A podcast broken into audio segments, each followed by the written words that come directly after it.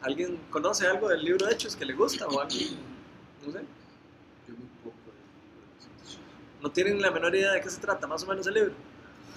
Vean qué chido lo que me encontré. Aquí me encontré una introducción breve. Eh, entonces se las voy a leer para que más o menos se den una idea. Aquí dice como ponen el ejemplo de unas escuelas públicas. Dice, las escuelas públicas eran, en las grandes ciudades suelen enfrentar serios problemas. Muchas de ellas fracasan en alcanzar el estándar educacional del país. Tal vez esta falla se relacione con el entorno de los niños o quizá con una falencia en el método de enseñanza, pero por diversos motivos gran cantidad de escuelas urbanas necesita un cambio. El libro de Hechos de los Apóstoles muestra una norma, una manera de detectar cuándo una iglesia comienza a fracasar. Aquí puedes encontrar inspiración en la osadía y en el entusiasmo, el amor y la oración, y, el- y en el compromiso y en la visión del de, los, de los cristianos de los primeros tiempos. Entonces, qué chiva. Toda, toda, eh, toda vez que las congregaciones no vean resultados similares, algo necesita cambiarse. Entonces, vean qué maneras de introducción la que nos están dando aquí. Los hechos presentan un cambio desde los acontecimientos realizados por Jesús y narrados en los evangelios, como cuando ministró en la tierra, hacia la obra del Espíritu Santo mediante su nuevo cuerpo, la iglesia. La iglesia. Además, observa la transición del judaísmo con su énfasis en la ley hacia la nueva vida en el Espíritu, la cual da como resultado la aceptación, la aceptación a Jesús ampliamente difundida por, por, la, por parte del mundo gentil. Finalmente, eh, las grandes ciudades fueron testigos de cambios revolucionarios que acontecieron en Roma, Antioquía, Corinto, Éfeso, Filipos y Atenas. ¿Acaso no sería grandioso si un avivamiento ¿Acaso no sería grandioso si un avivamiento espiritual de estas características ocurriera hoy en Nueva York, Londres, Moscú, Tokio, Río de Janeiro incluimos en la lista Costa Rica? qué chido, ¿verdad? ¿Qué, qué, qué expectativa les da leer una introducción de ese tipo? Ya ahora sí más o menos dan una idea más o menos de lo que, de lo que tiene el libro de Hechos. Bueno, básicamente el libro de Hechos lo que vamos a estar estudiando es qué fue lo que pasó después de que Jesús se, se murió y resucitó. O sea, qué pasó con todo lo que él hizo y qué pasó con todos los discípulos y qué pasó con cómo la iglesia se empezó a, a- desarrollar y cómo se empezó a, a- propagar por todo eh, prácticamente por todo Asia y por todo el, mundo. ¿verdad?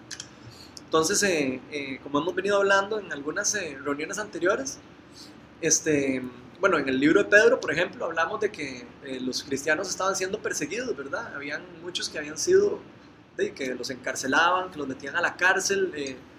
Eh, eh, ayer que estaba viendo una película del apóstol Pedro, lindísimo, eh, se ve como cuando agarran al apóstol y, lo- y los romanos estaban persiguiendo a todos estos cristianos porque de, ahí, eh, el- lo- ellos le llamaban como el camino eh, del- de seguir a Jesús, le decían la gente del camino, o, casi que creían que era como una secta a, nivel, digamos, de los romanos, a nivel político. Y eso le generaba de alguna manera como miedo al emperador de perder poder sobre la gente. Entonces eh, Roma empezó a perseguir a los cristianos, empezó en, un, en un tiempo, empezó a perseguir a los cristianos, a, a matarlos y a, y a todos los que se- decían que eran cristianos, los, de los, o los mataban o los, o los metían presos o, los, o así, era súper súper violento. Y eh, eso no, no, solo pasa, no solo pasó en esa época, ahora lo podemos también ver en el, en el tiempo de hoy, ¿verdad? Lo estamos viendo como en Siria y en otros lugares en el mundo están, de, los cristianos los están persiguiendo, los están matando, los están eh, simplemente por, por, de, por, por llevar su fe y por poner en, en práctica lo que, lo que, lo que en creen y lo que compran. ¿qué religión había? Los musulmanes. Eh, el pri- principalmente el judaísmo era lo que había, pero también había mucho, había, los griegos, ¿verdad? Los griegos creían mucho en los dioses y en todas las, eh, la cultura griega en general, ¿verdad? En todos estos, el- Mitología. la mitología. Entonces había mucho. Eh, aquí en el Nuevo Testamento podemos estudiar diferentes lugares donde Pablo va a diferentes lugares y se encuentra de, que, que están adorando a, a- a dioses de, de- de todo tipo, ¿verdad? Entonces es, es- es bonito porque de, eh, el, el Evangelio se empieza a, a- a desplegar alrededor de todo el Asia, pero principalmente por la persecución, ¿verdad?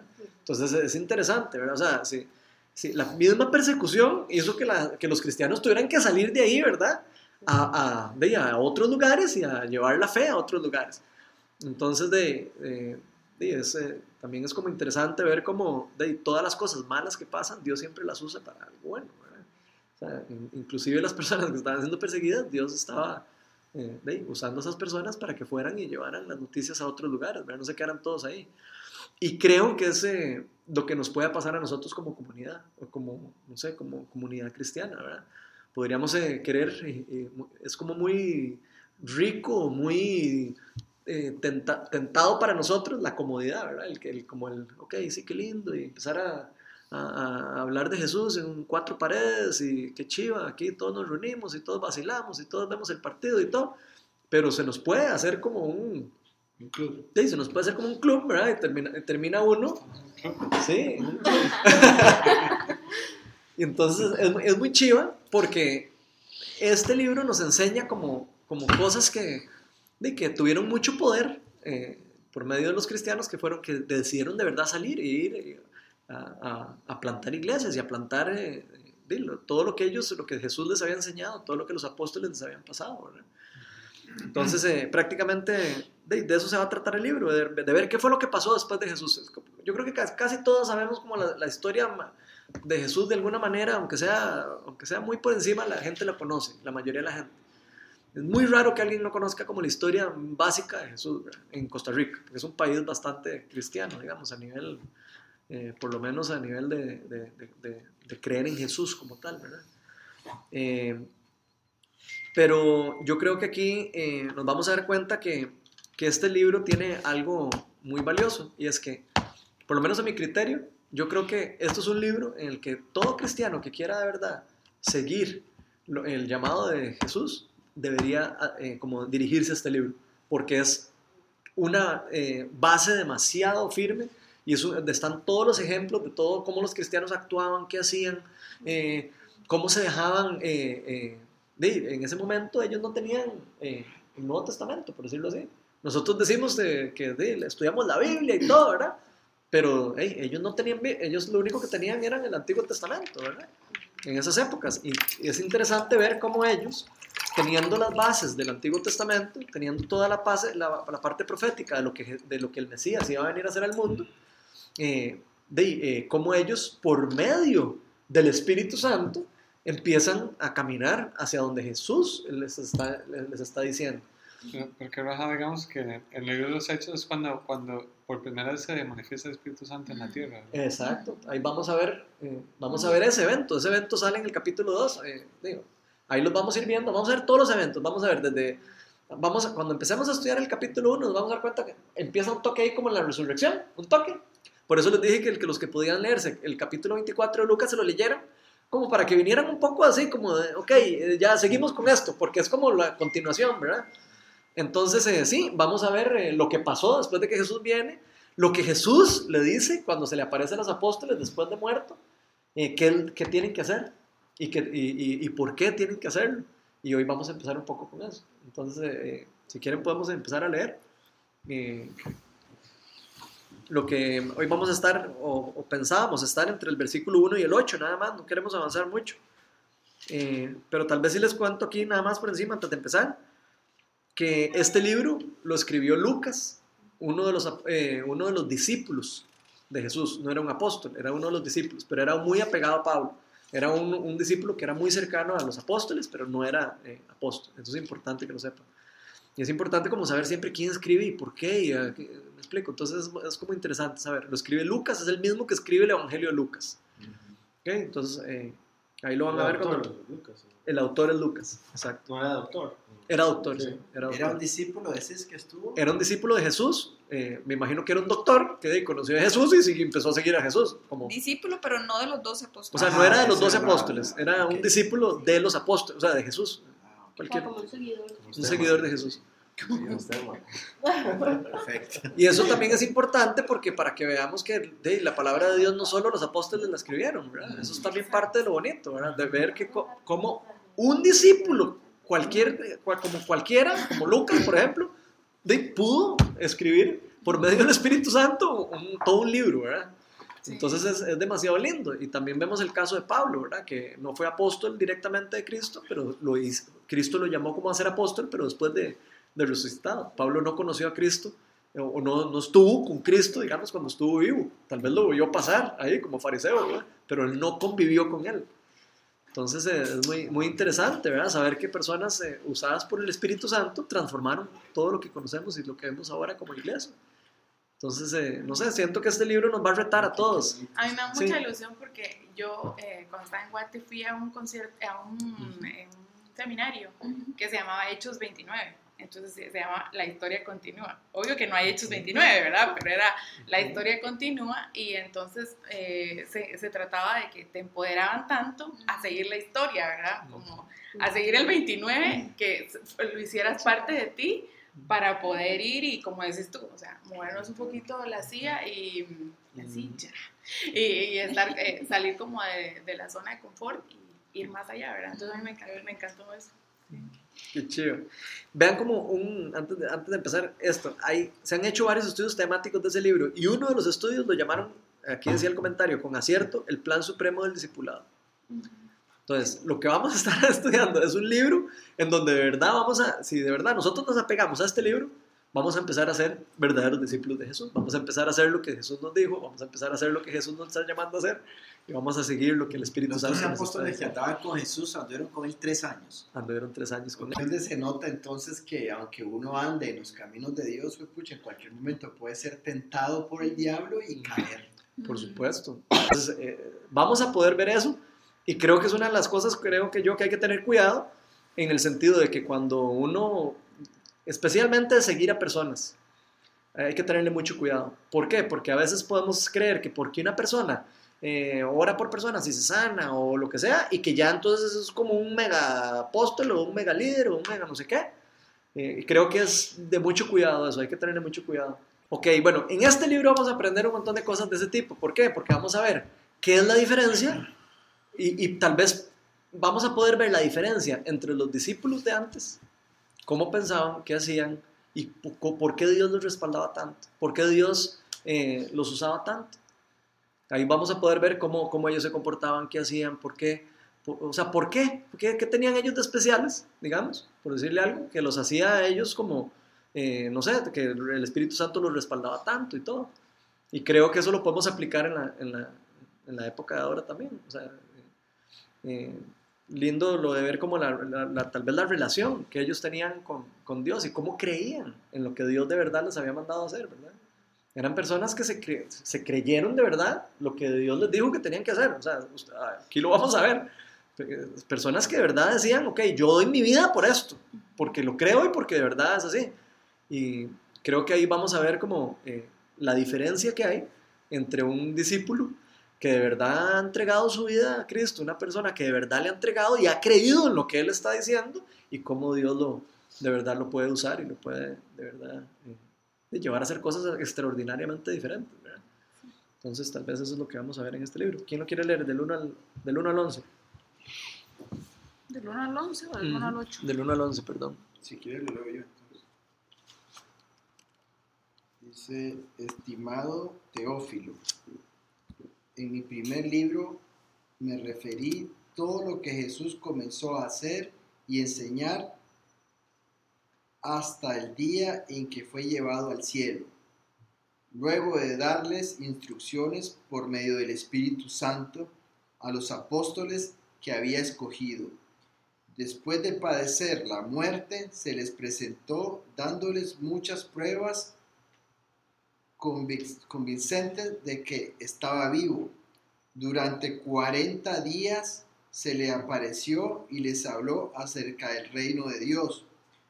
Una vez, mientras comía, mientras comía con ellos, les ordenó, no se alejen de Jerusalén, sino esperen la promesa del Padre, de la cual les he hablado.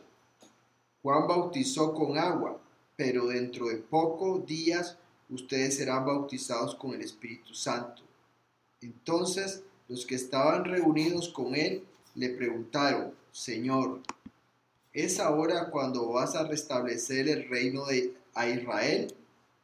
No, no les toca a ustedes conocer la hora ni el momento determinado por la autoridad misma del Padre. Les contestó Jesús. Si el 8, ¿va? Ujú. Pero cuando venga el Espíritu Santo sobre ustedes, recibirán poder y serán mis testigos tanto en Jerusalén como en toda Judea, Samaria y hasta los confines de la tierra. Seguí hasta el 11. ¿Sí, cuéntanos? Ujú. Habiendo dicho esto, mientras ellos los miraban, fue llevado a las alturas hasta que una nube lo ocultó de su vista. Ellos se quedaron mirando fijamente al cielo mientras él se alejaba. De repente se les acercaron dos hombres vestidos de blanco que les dijeron, Galileos, ¿qué hacen aquí mirando al cielo? Este mismo Jesús que ha sido llevado de entre ustedes al cielo, vendrá otra vez de la misma manera que lo han visto irse.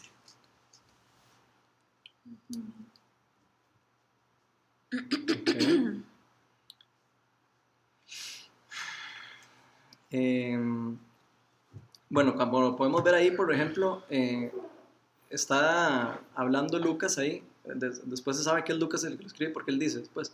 Pero ahora estamos viendo como él dice en mi primer libro me refería a tales cosas. Él se está refiriendo ahí al Evangelio ¿verdad? que él escribió. Eh, ¿Qué les llama la atención de esas palabras que leyeron ahí? O sea, las- las- ¿qué, qué les llama la atención de eso? De esos primeros versículos.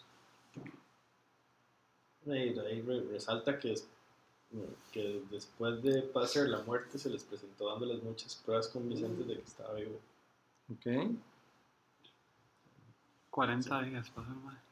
Ok, 40 días. ¿Y qué dice ahí? ¿Qué le pasó? ¿Qué hizo Jesús durante esos 40 días? Que les apareció y les habló. Les habló acerca del reino de Dios. A mí me, me llama la atención que, Ujú. que les dice, él les dice, esperen, van a recibir algo. Y ellos esperaron y recibieron. Nosotros igual estamos esperando, pero también dijeron, eh, Él va a volver. Y eso es lo que nosotros estamos esperando también, que Él vuelva. Ok. Entonces eso es como interesante. A mí me llama la atención esto que dice en el 2, que dice, hasta el día en que fue llevado, luego de darles instrucciones por medio del Espíritu Santo a los apóstoles que había escogido. O sea, que también Jesús obraba por medio del Espíritu Santo. O sea, que no... Antes, que- de cuando sí, Él estaba. Sí, Ah, sí. Sí, sí, sí. sí. Sí, ya. Jesús sí tenía relación con el Espíritu Santo, sí, sí. no, porque dice que luego de darles instrucciones por medio del Espíritu Santo. O sea, que el Espíritu Santo obraba a través de Jesús. Digamos, que era el poder también que había en él, era el Espíritu Santo. Ujú. ¿El Espíritu Santo estaba con él desde que está vivo o después de haber resucitado? No, con No, él. Obviamente sí. el Espíritu Santo estaba con él. Ajá. Pero es por medio del Espíritu Santo Que él hace que, que todo. Dios hace la obra. Lo bonito de cuando de Pentecostés, perdón, es que Ujú. en el, en el Antiguo Testamento todo era muy temporal. Ujú. Exacto. Bajaba y se iba. Ajá. Exacto. Como en la nube donde estaba Moisés cuando mandamientos. Y habitaba en el arca. pero Sí. obra diferente era- y el perdón era una vez al año, o sea, era una cosa terrible.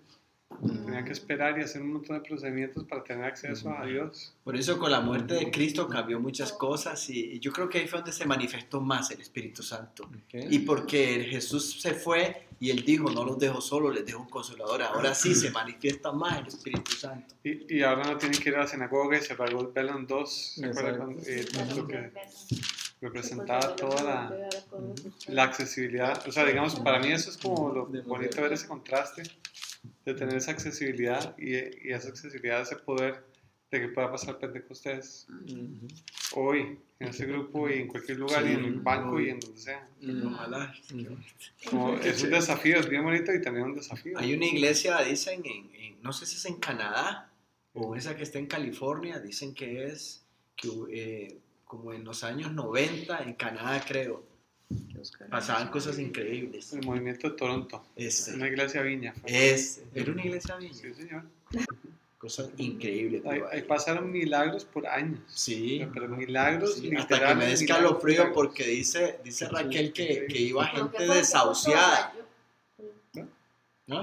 No, no, que dice que iba gente desahuciada, desahuciada, o sea, que yo le había Ya muertos casi. listo, y se sanaban, o sea, y la- y los doctores decían, no sabemos cómo se sanó. Igual en cualquier circunstancia como esté, la gente se corrompe de pronto, de Mm. pronto se tuercen las cosas. Y, Sí, sí. o de pronto Ahí eso- aprovecha el diablo y la gente empieza a ver con las emociones. O, o de pronto, eh, digamos, que es parte de lo jodido, de la humildad, es que si sos un pastor y está pasando todo eso a través tuyo, y de pronto ya empieza a dejar de pasar, ¿qué pasó? Ujú, ¿Está mal el pastor o fue que el Espíritu Santo decidió hacer cosas de otra manera? sí. ¿Y cómo lo va a aceptar la gente? Y la gente empezó a venir de todo el mundo, iban de todo el mundo a esa iglesia y todo. Y cuando ya se deja mover de esa manera el Espíritu Santo, que Y pero la iglesia sigue existiendo. sí, sigue existiendo, pero es una iglesia, cuando- Ya normal. sí, como... Sí, como perteneciendo a otra.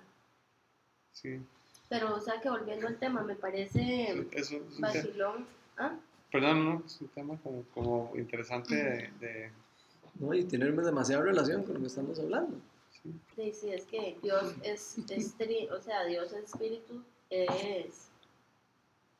Padre hijo. Padre hijo. Sí, Son- Sí, pero, pero- pero nunca había obrado, digamos, directamente a través y había decidido vivir en uno. Entonces ahí tiene que haber una transición donde se genera algo distinto. A, a nivel teológico, se cree que el Espíritu Santo es el Espíritu, el mismo Espíritu Santo que es el que, el que está en, en la Biblia, el Espíritu de, Dios, o como lo quieran decir, que ese es el. Espíritu Santo. Lo que se dice teológicamente es que Dios es Dios Padre, digamos, el, lo que es el Espíritu y el poder de Dios es el Espíritu Santo, y, es, y, el, y el Hijo es como la representación de Dios hecho hombre. Eso es lo que a nivel teológico se estudia, digamos. Sí, porque también dice que nadie ha visto al Padre. Entonces, como no podemos tener relación con el Espíritu Santo, Exacto. si es Sí. el Padre, porque nos Exacto. morimos. Entonces probablemente sí sea el mismo. O sea, a nivel teológico sí es el mismo Espíritu. O sea, son como tres, tres en un seres, libro, digamos, en un que libro que estaba leyendo el Espíritu Santo lo explica muy bonito. Es como ver el sol, o sea, que Dios es como Mm. ver el sol, ¿verdad? Está el sol, ¿verdad? Que es lo que uno ve. Ok, que es Dios. Está el sol, mentira. El sol se compone de lo que uno ve, ¿verdad? Y del calor. Entonces, el sol. Lo que uno ve es Jesús, ¿verdad? Que es el que se hizo hombre. Y el calor que uno siente es el, Espíritu Santo, que es Esa el que actúa. bonita- ¿Y Dios? El, El sol. sol. Dios es el sol, las tres. pero lo que sentimos de Dios y experimentamos de Dios es por medio del Espíritu Santo. ¿Y Jesús? ¿Qué era? Jesús es el, el- Lo que ve. el- Jesús es lo lo que que vemos. Lo que vemos de Que Dios es como la representación hombre, de Dios hecho hombre. Ajá. Entonces, está bonito. es- queda como muy claro, ¿verdad? Como las tres ahí en eso. Entonces, un bonito ejemplo. El, el único Dios de todas las religiones que está vivo actualmente es el de los cristianos. ¿Y por qué está bien? Porque es el único que está vivo. Vaya, pregúntele si ya está li- li- vivo Alá o si está vivo cualquier otro de los otros. Ah, Ninguno. Vivo. Todos los dioses de todas las otras personas están muertos. vivo, Entonces es una gran diferencia. La- el Los Dios- musulmanes dicen que no resucitó. Exacto. Está muerto. Sí, está por eso, muerto. está muerto.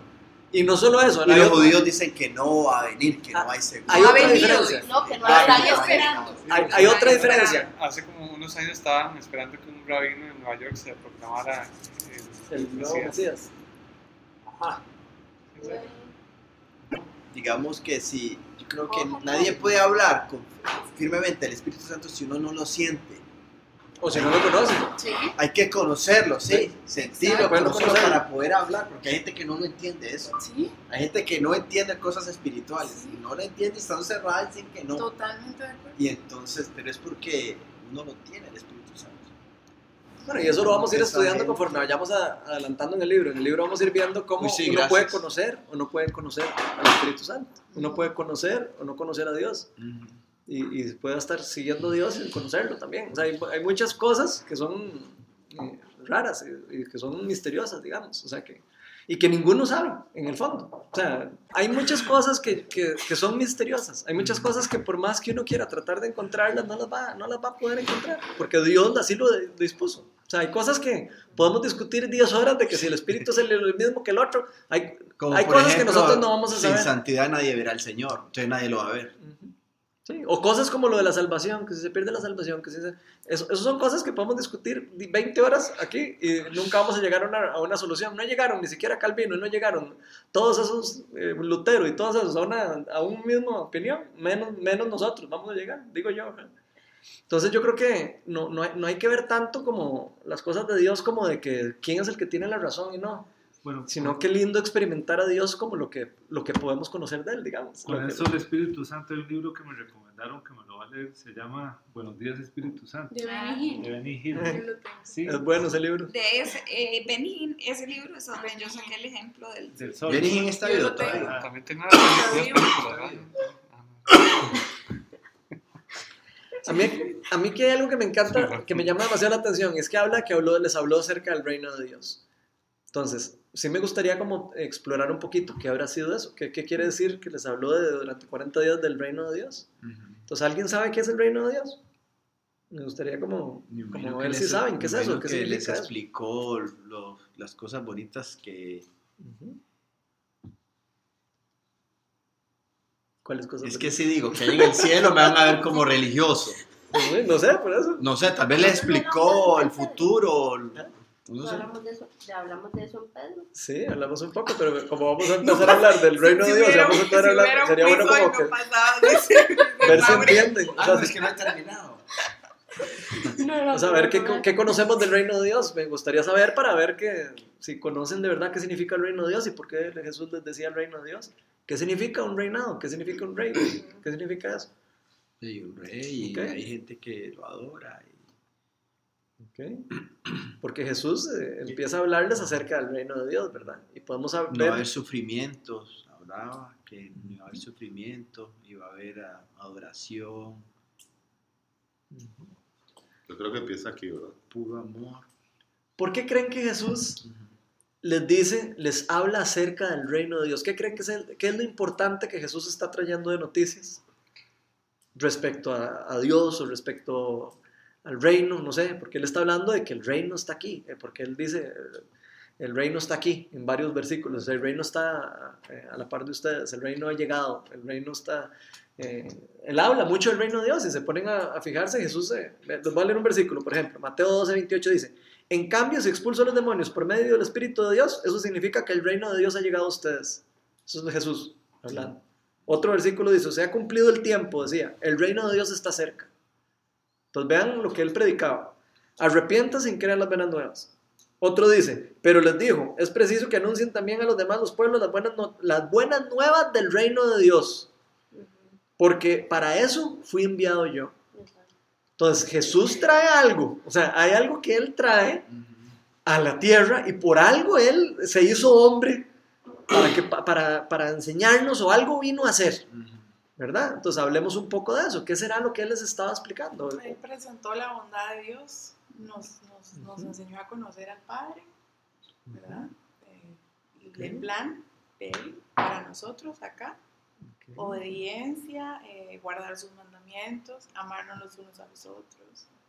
Eso fue lo que yo aprendí a lo que yo me refería con que lo habíamos visto en Primera Pedro era lo que habíamos comentado que, de que Jesús era el Mesías y que lo comparamos un poco con que era lo que esperaban los judíos. Que ellos esperaban un rey, pero que viniera como a posicionarse acá. Que Jesús lo que vino sí fue a traer un reinado, pero un reinado de este Palpable. No, no que- físico, sí, sino de la Sí, ley como de Dios, o sea, de los mandatos de Dios y de... Exacto. y de Ok, pero, pero está súper interesante eso que estás diciendo, porque quiere decir que todo el mundo estaba esperando que viniera algo, que viniera alguien. Estaba profetizado en toda la Biblia, en el Antiguo Testamento está profetizado que alguien iba a venir, que el Mesías iba a traer y que iba a liberarlos y que iba a traer, y que iba a traer de alguna manera el reino de Dios, de alguna manera, ¿verdad? Trajo Isidro. Ajá. y en eso, y en eso tú dices, Estamos hablando de eso y es entre ustedes, ay, qué risa. Igual como lo que estamos esperando nosotros, porque ¿qué es lo que estamos esperando nosotros? Lo que dice la Biblia, que cuando las cosas van a estar muy feas, feas, feas, el hombre va a venir, se van a abrir los cielos y va a venir con espadas y todo, entonces eso es lo que uno espera. Posiblemente estás hablando hasta en metáforas y todo, posiblemente va a venir solo, se va a aparecer y, y solo va a abrir la boca y va a decir cosas y, y la gente va a caer de rodillas, no sé. Ok, Ali tocó un tema ahí. ¿Estamos esperando algo? ¿Qué estamos esperando? Me gustaría saber la opinión de cada uno. O sea, vos dijiste como que estás esperando algo. Estás esperando que venga Dios y no sé qué. Estamos Ok, esperando que Él venga. Hablemos de ese tema. pero al mismo tiempo me siento como, ok, suave, que no puede venir porque mi vecino no conoce de Cristo. Yo quiero que venga, pero, pero muchos no conocen de Cristo. Entonces veces es como, ¿Y para qué estás esperando que venga? Solo por curiosidad. O sea, ¿por qué es que estás esperando que venga? por las promesas que Él... ¿Cuál que- promesa? y la promesa que dice que vamos a tener vida eterna, que va a haber paz, va a haber amor, nos vamos a llevar, digamos, todos bien, no, vamos, no va a haber sufrimiento, dice. Entonces, eh, aunque tal vez uno no ha sufrido mucho como otros han sufrido, entonces Él está prometiendo esas cosas y, y yo sigo a Cristo por estar alejado de la maldad. Por, eso es que yo sigo a mi elección personal, sigo a Cristo para estar alejado de la maldad, porque mucha gente elige estar en la maldad y no le importa y tiene el corazón muy duro. Yo elijo ese camino de estar alejado de la maldad y, estar ahí en ese punto esperando. De justo eso fue lo que vino a enseñar Jesús del reino de Dios. Sea, Jesús vino a traer sanidad. O sea, ya no íbamos a estar enfermos. Paz. Lo conocimos. O sea, cuando Él hace esa sanidad, nos está mostrando cómo es el reino de Dios. Y sobre todo, creo que el amor. El amor, sí. Sí. Ok. Lo demás es como consecuencia De, del amor de Jesús hacia nosotros. Ok. ¿Por qué, te- por qué- por qué me llamó la, tema- el la atención eso que dijo Ali? Porque a veces nosotros estamos esperando a que Dios actúe. Nosotros estamos anhelando que Dios haga esto, que Dios haga lo otro, que Dios venga aquí. Y Dios ya actuó. Entonces por eso te hice la pregunta. Porque Jesús lo que nos vino a enseñar específicamente es, vean, ya está hecho. Ya Dios actuó en este momento. Eso es lo que nos vino a decir. Esas son las palabras en resumen de Jesús. El reino de los cielos está cerca. El tiempo se ha cumplido, dice, en el versículo que acabo de leer. Entonces, ¿qué quiere decir eso? Sí, Jesús, Jesús vino a hacer una revelación de un despertar espiritual que nosotros no conocíamos. Entonces el reino de Dios realmente está acá si nosotros damos espacio al Espíritu Santo y seguimos lo que Él nos indica. Pero comprendo un poco, digamos, la posición de Ali porque el reino de Dios está acá, pero a veces nos es muy difícil porque hay una lucha entre la naturaleza, ¿verdad? Eh, vieja y la nueva naturaleza y entonces como que es difícil seguirlo. Entonces anhelamos que Dios venga para que no exista esa lucha, sino que realmente estemos en Él, en la presencia de Él y podamos disfrutar de todas esas cosas sin ese como, porque por más que uno quiera buscarlo a cada instante, realmente nos es difícil y nos distraemos muy fácilmente en el día a día. Entonces, sí es lindísimo saber que está aquí, que tenemos la oportunidad de buscarlo, de encontrarlo, de vivirlo, de verlo. Y también es chivísima pensar que un día Vamos no a no sufrir. en- y- ese- Y, y mientras uno espera transmitir lo, lo que Dios nos ha dado a nosotros, a veces somos como egoístas porque eh, cuando, cuando nosotros aceptamos a Cristo venimos golpeados, venimos vacíos, venimos hechos leñas, Ujú. venimos muertos. El diablo simplemente está listo ahí para, para hacer con nosotros lo que queramos. Eh, Inclusive la Biblia dice, de logo cenagoso ahí nos saca. Ok, entonces el Señor nos limpia, el Espíritu Santo nos limpia y nos limpia y nos da paz. Esa parte de la paz que Dios nos da, que no se puede comparar, dice que no, no, no, no, no hay palabras para comparar. Esa paz que vos sentís es la que nosotros tenemos que transmitir a personas que no conocen de Dios, que no tienen paz, que no conocen de Dios, no tienen paz, pueden tener mucho dinero, no tienen paz, pueden ser muy pobres, no tienen, tienen demasiados problemas, no tienen paz, mientras que nosotros los cristianos, yo siento que tenemos un refugio, aunque estemos pasando por situaciones, tenemos el refugio de doblar rodillas y decir, Señor, esta paz que tengo en mi corazón, esto que está aquí, eh, que continúe, y uno ahí persevera. Entonces, pero uno, ¿cómo, cómo, cómo cuesta, digamos, lo que uno tiene ahí, lo que uno siente, esa llenura que uno siente, transmitirla a los demás para que esa persona la, lo sienta? Es, es como muy difícil. Ok, Jesús, hagamos, ve- veámoslo de una manera como más sencilla. Jesús vino a, a darnos una, nueva, una, una buena noticia, que nosotros estábamos viviendo en un mundo caído. O sea, nosotros, es evidente que nosotros no vivimos en un reino que está gobernado 100% por Dios, porque Ujú. lo podemos ver en, el- en el mundo, lo podemos ver en todo lado. ¿ok? Entonces Jesús viene y trae una buena noticia y dice, alégrense de las buenas noticias. Porque el reino de los cielos se está acercando a ustedes. El reino de los cielos se está acercando a ustedes. El, reino de los cielos está aquí, está cerca de ustedes. Nosotros estábamos largo del reino de los cielos. Estábamos largo, estábamos separados del reino de los cielos. Jesús trae una buena noticia, que Él trajo el reino a la tierra. Y eso es la noticia más importante de toda la vida de todos nosotros. ¿Por qué? Porque fue, es eso que dijo Hans. El reino de los cielos estaba separado de la tierra. Nosotros estábamos inaccesibles a Dios. Solo por medio de los sacrificios que él, eh, que él empezó a enseñar, de lo que Él iba a hacer. Él lo que estaba enseñándonos es lo que Él iba a hacer por medio de Jesús. Pero cuando Jesús muere, el Dios lo que está haciendo es trayendo parte del reino de los cielos a la tierra. Entonces, esa es la buena noticia que trae Jesús. Jesús está diciendo, vean, alégrense, porque el reino, eh, yo lo traje, vine con el reino. Entonces, en, algunos lugares, en algunos eh, teólogos o personas, eh, tal vez John Wimber, por ejemplo, que es un, ahora que lo estaban mencionando, él habla, él cuenta la historia o, cuenta o lo explica como de la manera de, que hay dos reinados. Y la Biblia habla de que hay dos reinados, el reino de las tinieblas y el reino de los cielos, ¿verdad?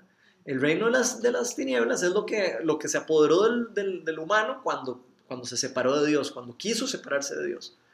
Entonces, ese reino eh, es el que gobierna actualmente. El diablo gobierna el mundo actualmente.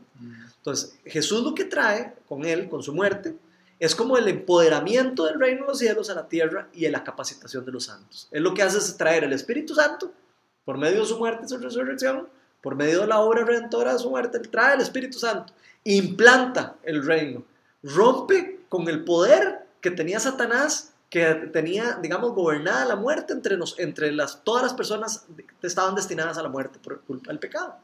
Entonces, prácticamente lo que hace Jesús es, ok, con esto se va a romper eso, se va a romper, pero el reino no se va a establecer al 100%. Obtenemos beneficios, obtenemos, obtenemos parte del reino de los cielos. Y eso algunas personas, eh, como John Wimber, lo llamaba como el ya, pero todavía no del reino de los cielos. ¿Hasta cuándo? Eh, hasta que venga Jesús, hasta que venga Jesús por segunda vez. Y eso es interesante porque lo podemos ver a lo largo del Nuevo Testamento. Jesús dice, el reino está aquí, el reino está con ustedes, pero, pero sabemos que el reino no está en su plenitud. Entonces, eso hay que entenderlo un poco teológicamente, porque si no, entonces uno no entiende qué es lo que está pasando. Entonces, no sabe, no si está esperando, si está, o qué, es lo que está pasando. Entonces, es importante entenderlo. Eh, John Wimber lo explicaba de una manera que me parece muy sencilla de entender. Eso es como la Segunda Guerra Mundial, dice él. Cuando eh, atacan, eh, cuando los aliados atacan Alemania, ¿okay? es como, desde el día que lo atacan, ya la, cabeza de Hitler tenía un rótulo que decía, se busca y ya está derrotado, ya de fijo, se va a derrotar. ¿Okay? Desde el día que lo atacan. Entonces él explica que el día que atacan, le llama el día, creo que es el día D, que le llama, ese día ya Hitler está prácticamente derrotado. ¿Por qué? Porque ya eh, solo faltan segundos eh, o, un tiempo para que eso ya quitara a esa persona. Cuando el tiempo que pasó entre el día D y el día que terminó la Segunda Guerra Mundial fueron meses. Y fueron meses muy violentos y muy fuertes, y donde hubo tensión, donde no, la resistencia a Hitler eh, se resistía a que ya sabían que estaban derrotados, porque ya sabían que estaban derrotados, pero igual seguían matando a todos los que pudieran al puro final para, para tratar de, de, no perder su poder, digamos. ¿Ok? Hasta que ya eh, se impuso la, la, paz. ¿Ok? Y ese es el día que termina la guerra. Ok, John Wimber lo comparaba con, con, el caso de Jesús, de que Jesús fue, vino en el día de. Jesús vino y atacó, por decirlo algo, el reino de las tinieblas. Lo atacó, implantó poder. ¿Ok? Y lo que estamos viviendo ahora es una época de tensión espiritual entre ese momento y cuando el reino se va a establecer por completo en la tierra.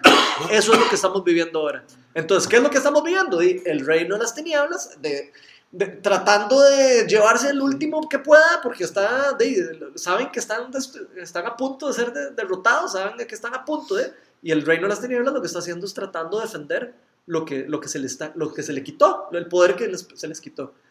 Entonces, prácticamente es esa, equivalencia. ¿Cuándo se va a implantar el reino? Dice Jesús que cuando Él venga la segunda vez. Cuando Él venga la segunda vez, Él va a traer a su ejército de ángeles, va a traer y va a implantar el reino ya de forma definitiva.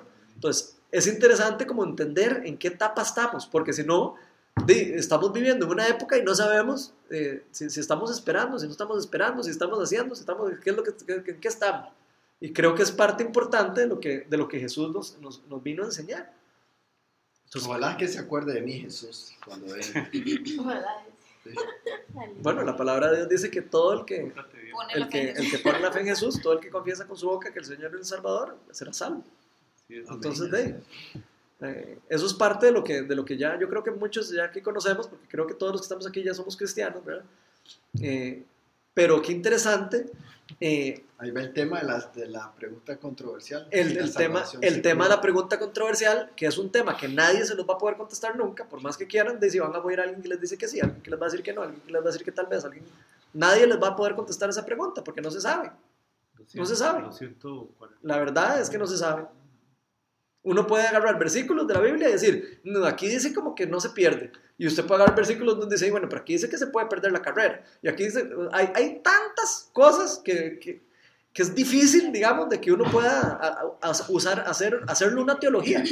Vean, para cerrar, porque ya, para que no me regañen y podamos ver el partido. No, ya pasó, tranquilo. No, eh, ya ver, para poder ver el segundo tiempo, por lo menos. Pero vean, les voy a leer unos versículos que hablan un, poco, un poquito de eso, de lo que estás hablando. Y el reto tal vez que, siento yo que deberíamos de llevarnos a hoy, hoy es, vos dijiste, o sea, me gustaría conocer a Dios, me gustaría conocer a Jesús. Yo creo que el reto que tenemos aquí es, de verdad conocemos a Jesús. O sea, de verdad creemos en lo que Él nos está llamando a hacer. De verdad creemos en que Él murió por nosotros. De verdad creemos en que Él pagó por mí el precio de mi vida. De verdad creo que si yo me muero hoy me voy a ir al cielo. Creo que eso es una de las cosas que, que tenemos como que aprender aquí, digamos. O, o sea, de verdad empezar a creer en las cosas que, que, en las que ponemos nuestro corazón, ¿verdad? Si Dios nos está hablando por medio de su palabra, si Dios nos está dando promesas y nosotros no nos apoderamos de esas verdades, sí, vamos a estar eh, perdidos, vamos a andar caminando perdidos, vamos a, a no saber en dónde estamos, no, no sé si soy salvo, no sé si estoy perdido, no sé si soy bueno, no sé si soy malo. ¿Por qué? Porque no conozco a Dios. Entonces yo creo que, el, el- el- no- no- yo creo que lo más importante no es eh, eh, el, el- querer demostrar que yo soy salvo, el querer demostrar de que yo sé de esto y o no. Creo que lo lindo de que Jesús nos enseñó es a conocerlo a Él. O sea, no, no, no irnos tanto por la parte de, de- de teología y de... Jesús no hablaba de teologías. Jesús no discutía, no discutía acerca de teologías. Él no- nunca llegaba y se ponía a discutir con un pari- fariseo. Usted es que usted no tiene el Espíritu Santo, es que, es que usted sí lo tiene, es que usted... Él no hacía esas cosas.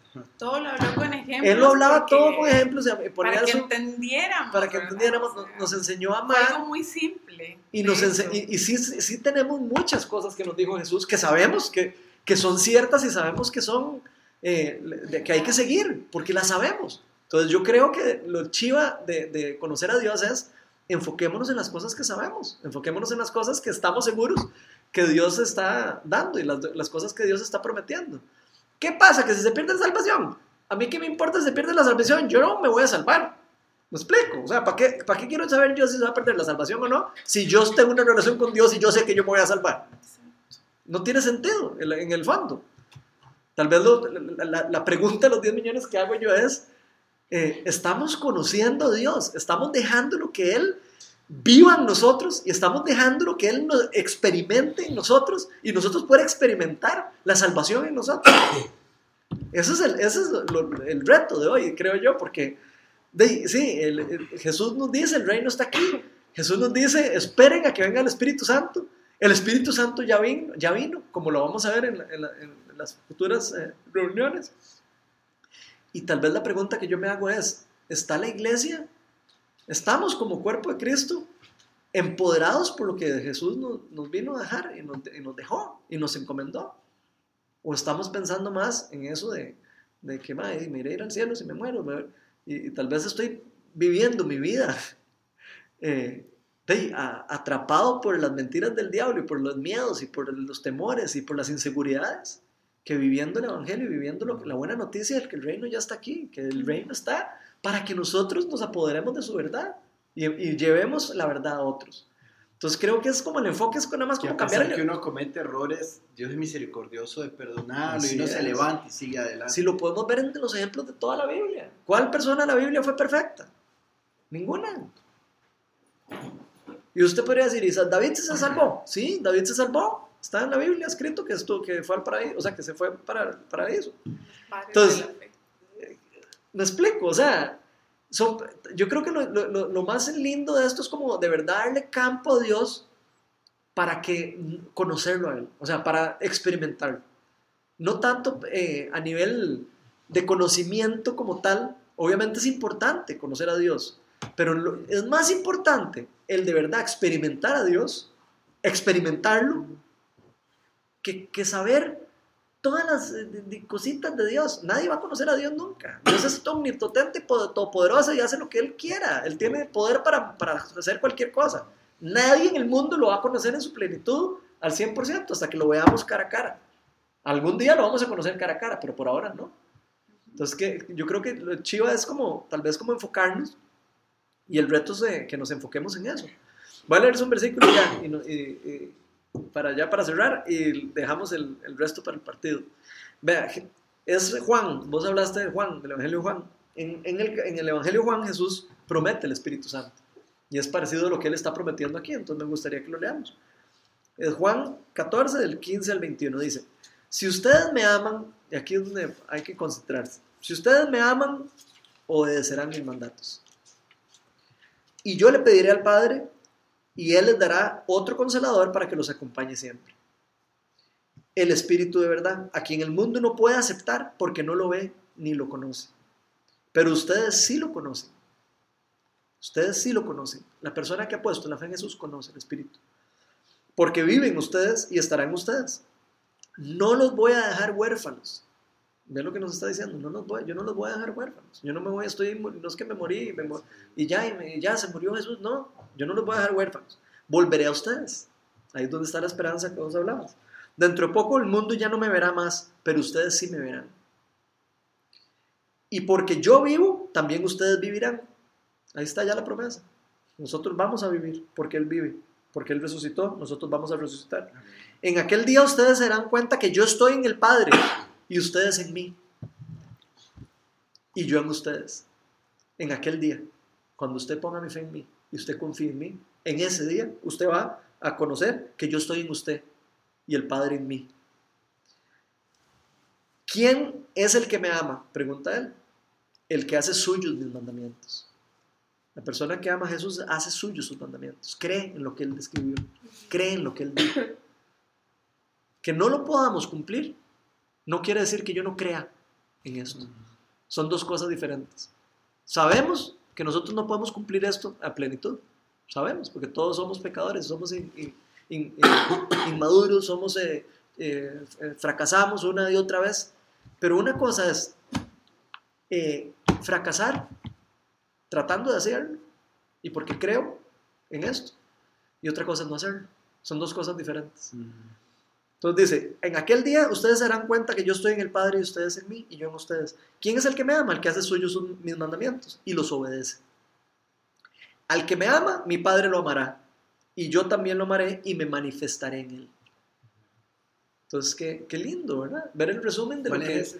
Esto es Juan, capítulo 14, del 15 al 21. ¿Qué mejor promesa que esa? Aquí ya Jesús está prometiendo todo lo que, lo que necesitamos saber. Si pone la fe en mí, yo vivo en usted. Y si yo vivo en usted, el Padre vive en usted.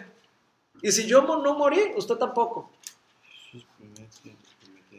Entonces, no sé, creo que como que... O sea, eh, eso es lo que- ya, ya Jesús nos dio una, un regalo. Tal vez la pregunta y, y que me gustaría como dejar aquí como, como de reflexión es, ¿estamos apoderándonos del regalo que Dios nos dio? Nos Estamos estamos, creyendo, apoderando, nos lo estamos estamos creyendo. Yo me creo en este libro o me reúno los martes a leer el libro y digo, ay, sí, qué lindo esto. Y no me lo creo. Porque si yo lo leo como un libro, como cualquier otro libro, como otro libro será. ¿Me explico? O sea, va a ser conocimiento. Nada más. Y conocimiento sobra. Yo creo que si, si, si no hago las cosas que, si hago las cosas que Cristo manda hacer, que hagamos, y que nos apartemos del mal y muchas cosas que manda, entonces quiere decir que estoy creyendo, Ajá. estoy Si, creyendo, si no lo estás haciendo, ¿qué Ujú. quiere decir? estoy creyendo, Ajá. Pero si no lo haces, ¿qué quiere decir? que, que simplemente No me interesa. No, no, no. Si lo estás siguiendo, es porque crees. Ujú. Si no lo estás siguiendo, es porque no crees. Aquí lo acaba de decir Jesús. Así de sencillo. Ahí entramos a Pum. otra discusión porque hay gente Ahí, que eh, cree en Dios, pero ¿Ok? no sigue esto. No. Entonces no creen. Entonces, ¿no creen o sea, Dios? Todo se resume, todo se ¿Qué vino primero, la gallina o el huevo? a obediencia. Sí. Obediencia al Padre. Yo pienso Ok. que es como... Ahora, yo creo que es importante entender que nosotros, y ya lo hemos hablado en varias reuniones, lo hemos hablado, nosotros no podemos cumplir toda la ley por nuestra propia fuerza. Y ahí es donde viene lo, lo increíble de que Dios haya derramado el Espíritu Santo en la tierra. Y es que por medio del Espíritu sí podemos. Por medio del Espíritu sí podemos apegarnos a la ley. Sí podemos tratar y enderezarnos y volver al camino y arrepentirnos. Y e- eso sí se puede. Entonces ahí es donde está lo, lo, lo- lo chiva. Estamos creyéndole a Dios. Estoy, estoy eh, estudiando, voy a la iglesia y, y leo ahí, qué lindo, hermano, yo te apoyo y todo. O estamos viviendo lo que Dios hizo en nosotros y lo que está haciendo en nosotros. Estamos experimentando a Dios. Estamos queriendo conocer a Dios. Es la pregunta de los 10 millones. Porque Dios ya se manifestó. Y eso es importante entenderlo. Ya Dios se manifestó. Sí, ahí el, el- Ya Dios se manifestó el punto es ese, por medio de Jesús. que podemos confundirnos pensando que porque conocemos de él y hemos leído, entonces tenemos toda la historia y sabemos qué dice y qué no dice, ya es que creemos en él. Y ese es el gran... Un tiempo, algún día podemos estudiar Santiago, Santiago capítulo 2, la fe verdadera y la fe falsa. No, hasta los demonios creen en Dios, man. Qué Los demonios creen en Dios. digamos, Saben quién es Dios y, y creen en Dios. Pero los demonios Qué bonito eh, porque en el Apocalipsis... Siguen a Dios. al- al- al- Ellos aman a Dios. Así se es.